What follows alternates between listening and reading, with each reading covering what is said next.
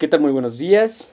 Mi nombre es Puerta Sánchez Kevin Einar. El día de hoy en este podcast trataré el tema de deontología y axiología jurídica.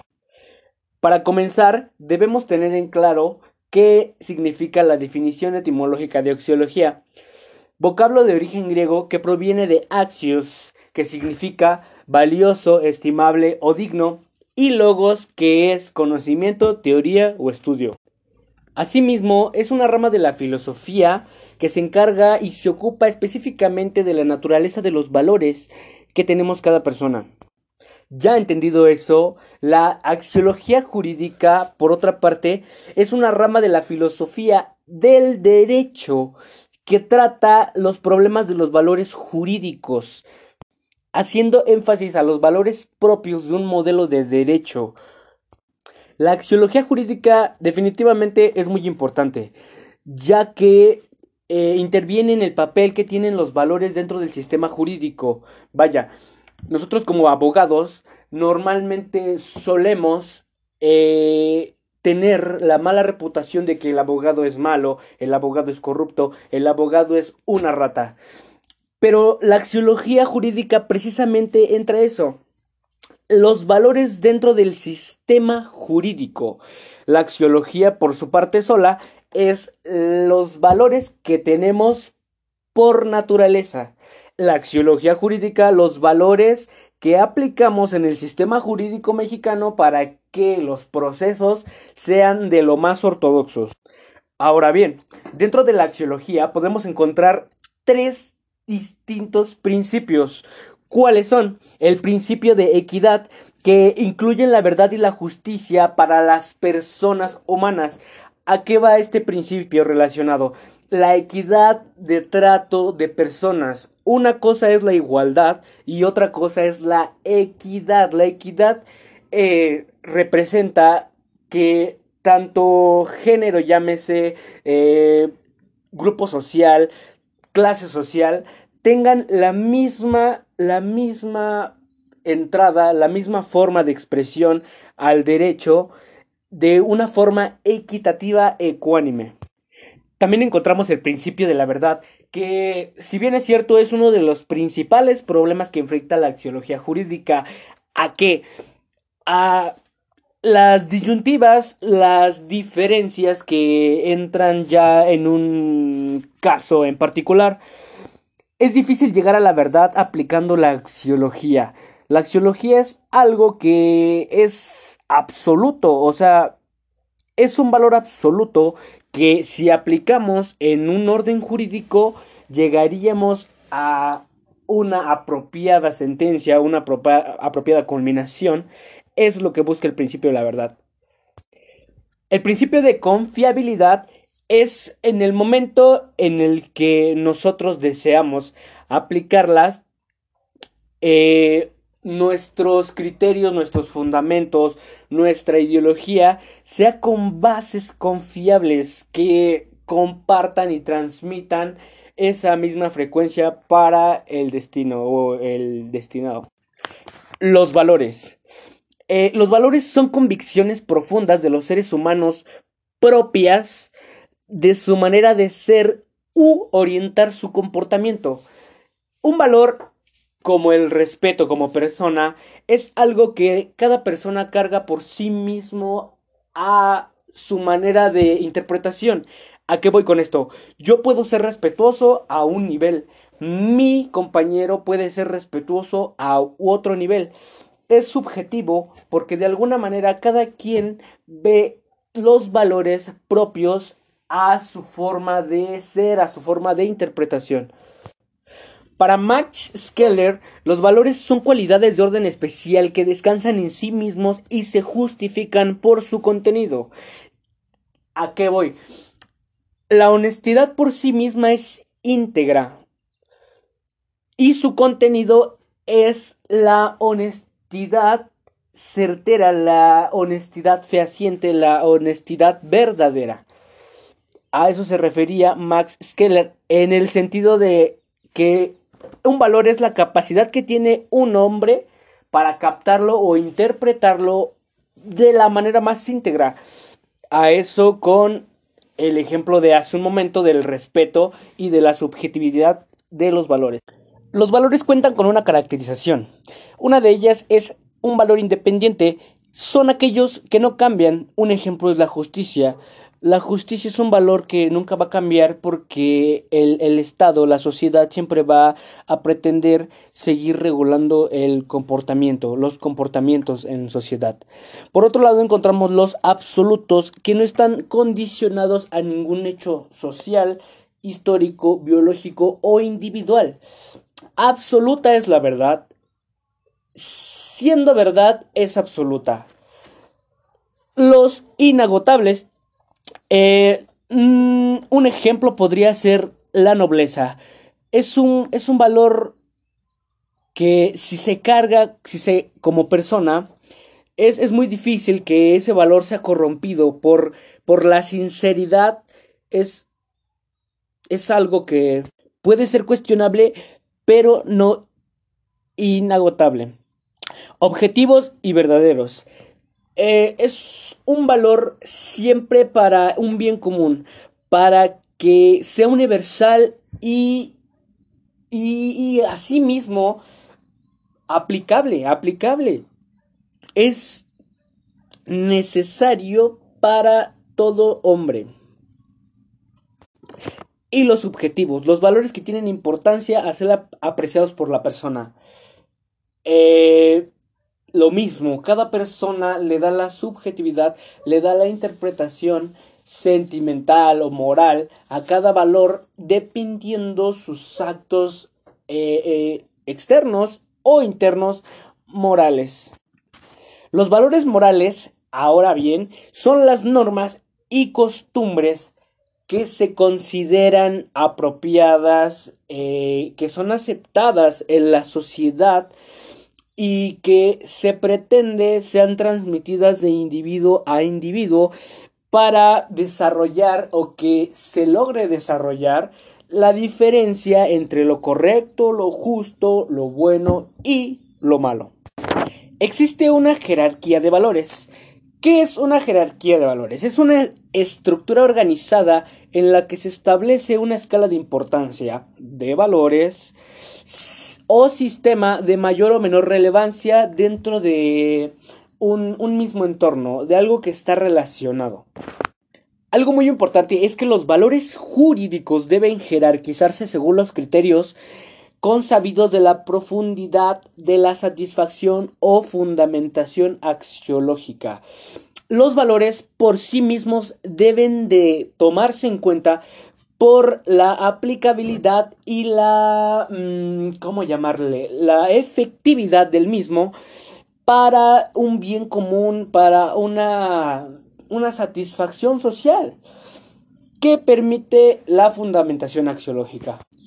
Por esta parte, encontramos hasta arriba de la jerarquía a los valores religiosos.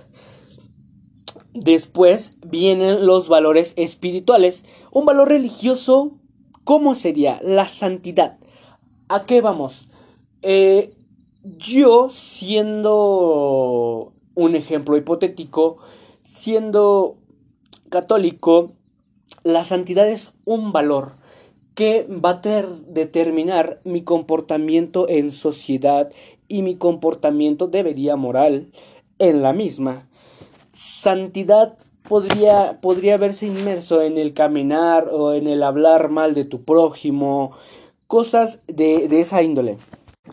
Los valores espirituales podríamos encontrar eh, la belleza, la justicia, la verdad, la bondad, porque de alguna manera eh, son del saber puro que se realizan en la filosofía y básicamente corresponden a los valores de una cultura. Los valores vitales es la salud, condición física y la longevidad. La salud porque es un valor vital. Si no tienes salud, eh, tanto mental como física, eh, puede que te encuentres en una circunstancia o en un no medio muy, muy placentero, muy confortable para, para ti como persona. También podemos encontrar los valores de lo agradable como es la comodidad, el confort, la riqueza, el placer. su nombre lo dice, lo agradable, la comodidad de tener un confort, de tener un espacio, de estar agradable. Entra mucho, está muy inmiscuido con los estados afectivos eh, a placer de la comunidad de una persona, vaya. Y recordar y especificar que los valores vitales eh, si separan eh, lo noble de lo común, lo sano de lo malsano, en consecuencia al bienestar y pues la prosperidad. Reitero. Según Schlecher, los valores de lo divino y de lo sagrado fundamentan en general todos los demás valores. Para él, además, la jerarquía axiológica tiene un carácter objetivo. ¿Por qué? Es absoluta es inmutable y es a priori. Y su capacitación se logra por la intuición emocional de, la esencia, de la esencia de interpretación. La seguridad jurídica es la certeza que tienen los gobernados, el pueblo, el Estado, los individuos que viven, que radican en un territorio nacional, que inmiscuye a su persona, su familia, sus pertenencias, sus derechos, sus garantías y sus obligaciones estén protegidos por diferentes leyes y autoridades que regulan el comportamiento del Estado en un marco jurídico.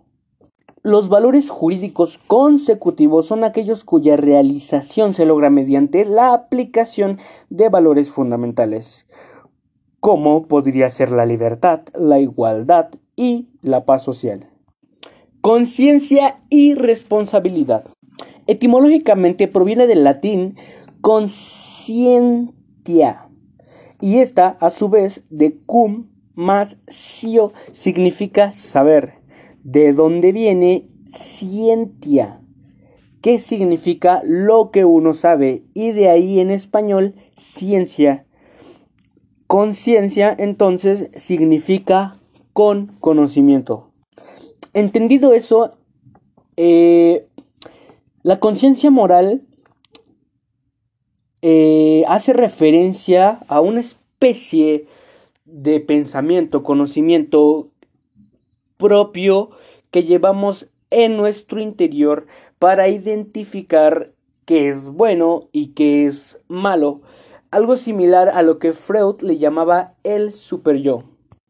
La conciencia social es aquel estudio o, la actividad mental en la cual una persona eh, toma conciencia, valga, valga la redundancia, sobre un grupo de individuos, llámese comunidad, llámese grupo, pero con un fin, una conciencia social. Un ejemplo, vamos a concientizar a mi municipio de dejar de tirar basura, una conciencia social que aplica a una comunidad, a un cierto grupo de personas para un fin social. La conciencia temporal toma un entendimiento sobre el ambiente que lo rodea, es una conciencia que la circunstancia, el hecho te va a dar para pensar, plantear esa circunstancia a tu criterio. La conciencia jurídica eh, la han definido Ewick y Silvey como el proceso mediante el cual las personas dan sentido a sus experiencias, apoyándose en las categorías y conceptos legales. La conciencia jurídica es eh, ese proceso que hace el abogado para dar una interpretación a una experiencia eh, pero basándose en un concepto legal como podría ser una jurisprudencia o un principio general del derecho. La responsabilidad es una condición establecida por un ordenamiento. Eh, para Kelsen únicamente se genera cuando hay una norma que sanciona una conducta que es reprobable para un Estado, puesto que perjudica a la sociedad y el sujeto que la realiza eh, tiene la, la, la, factibilidad, la coercibilidad del Estado de hacerla aplicable y que se haga responsable de esa obligación que genera eh, pues el daño que cometió.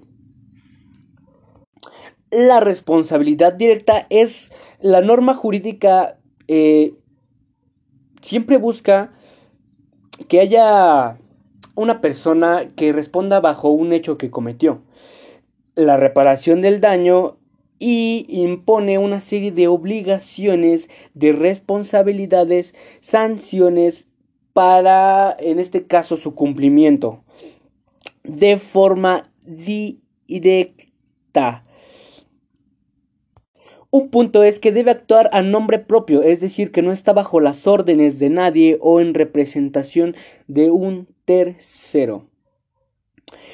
Un segundo punto es que debe ser mayor a 18 años con la capacidad jurídica para obtener una responsabilidad directa a un perjuicio que cometió.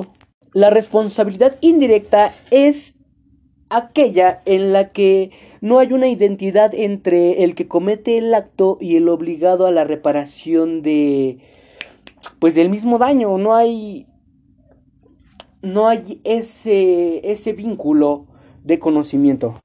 La deontología.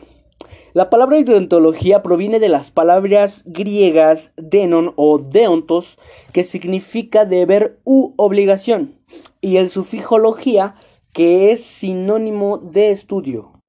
Ahora bien, la deontología podemos comprenderla como una especie de tratado o disciplina en la que entra el análisis de los deberes profesionales y valores regidos por la moral. Comprendido eso, la deontología en el ámbito jurídico comprende el conjunto de los deberes y obligaciones de característica ética propia, incluso podría ser subjetiva y legal, en la forma de, de, regir el proceder, una conducta, un proceso y el desempeño de la, de la profesión del derecho de la manera más ortodoxa. Entonces entendemos que la deontología es la disciplina que se ocupa de los deberes de los profesionales. En caso de un abogado, pues trata de aquellos que lleva consigo mismo, ¿no? Como la e, el deber con la sociedad, el compromiso con la sociedad, con su profesión, con un cliente, incluso eh, con, un colega abogado, eh, aplicar esos principios ortodoxos que hacen que la deontología jurídica sea la disciplina que regule esos deberes profesionales encaminados a un, a un bien común. Ahora bien, los principios deontológicos, eh, según la autora Ángeles Aparis, establece que son, eh, en virtud de la profesión, eh, se entienden como los medios más adecuados para alcanzar el fin de una determinada profesión. ¿A qué va esto? Eh, métodos o medios para hacer que si somos abogados seamos un buen abogados, pero con esos principios, esos valores, esa ética profesional más adecuada. Por otra parte, están estrechamente relacionados con las virtudes profesionales, que son la integridad profesional, eh, en ella está inmersa la búsqueda del bien ajeno, servicio y del bien común. ¿A qué vamos con eso? La integridad profesional. Si yo como abogado soy íntegro y soy eh, propio, de alguna manera a, mi cliente le, le, voy a resultar un bien, le voy a dar un bien, un buen servicio, un bien común, una satisfacción. Por otra parte encontramos el secreto profesional uno más sería la independencia y la libertad profesional, la diligencia, el desisterés, la lealtad profesional, ser de lo más ético, de lo más propio con tu profesión. Encontramos el principio general de obrar, de obrar según la conciencia y la ciencia. Este principio eh, implica el discernir el bien del mal, qué es lo que se puede y qué es lo que no se puede hacer, para de esa manera tener bien identificado lo que no se puede hacer en sociedad. El principio general de integridad y honestidad profesional, eh, como todo principio, es un rector de la conducta humana. Este va más implícito a la integridad y la honestidad profesional. Hacía énfasis hace un momento de que si yo como abogado soy íntegro y honestamente comprometido, honestamente y profesionalmente comprometido, voy a ser un modelo de abogado viable, un modelo de, abogado eh, consciente, íntegro. Lastimosamente en la actualidad la sociedad se, está, se encuentra muy muy corrompida. Este principio yo en lo personal lo veo muy muy interesante, muy importante, porque si eres íntegro, aquí voy, mucha gente dice, eh, ¿cómo vas a defender a la persona que lleva 50 años este, de cárcel por un homicidio doloso? ¿Cómo lo haces? Pues tu integridad y honestidad profesional pueden hacer que no lo defiendas bajo un fundamento de exhibición de su responsabilidad, sino de apelar o de hacer la sentencia un poco más loable. Y pues bueno, muchas gracias por, por la atención. Creo que eso sería todo. Y muy buenas tardes.